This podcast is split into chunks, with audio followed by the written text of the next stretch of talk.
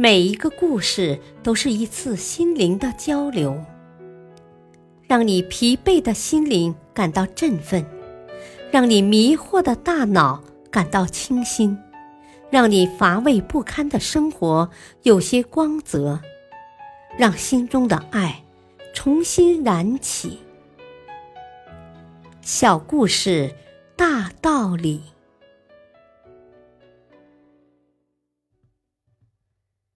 事业篇：一个普通的邮差。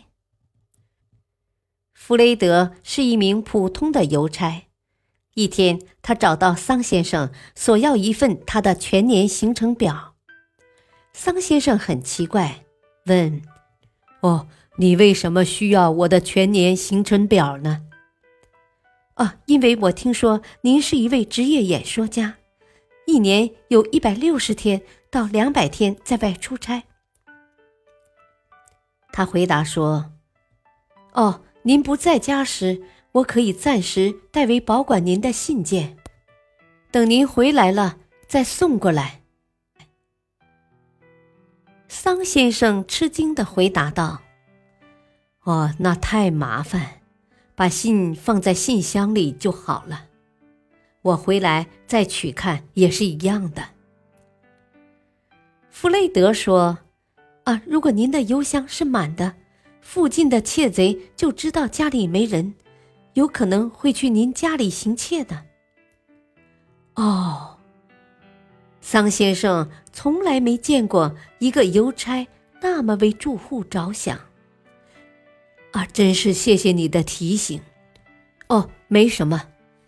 弗雷德想了想，又接着说：“哦，这样好了，如果邮箱的盖子还没盖上，我就把信放到里面；如果塞不进去了，我就把邮件放在房门或平山门之间；如果那里也放满了，我就保管其他的信，等您回来。”好啊，谢谢。弗雷德的建议无可挑剔。桑先生欣然同意了。两周后，桑先生出差回来，发现门口的擦鞋垫儿消失了。最后，他在门廊的角落里找到它，它下面似乎遮着个什么东西。桑先生拿起一看，是一个包裹，还有一张便条。啊，桑先生，您的包裹被投递到了别人家。我发现后就把它送了回来，藏在擦鞋垫下。署名就是那个敬业的邮递员弗雷德。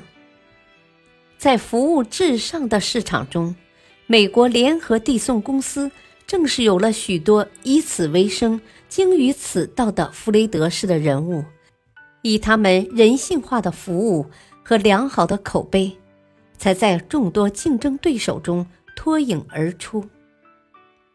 大道理，你对你的工作到底付出了多大努力？到底付出了多少心血？到底有没有做到问心无愧？全心全意的努力，百分之百的付出，做好现在的自己，才有可能让明天的自己取得成功。感谢收听，下期播讲，做的比别人好。敬请收听，再会。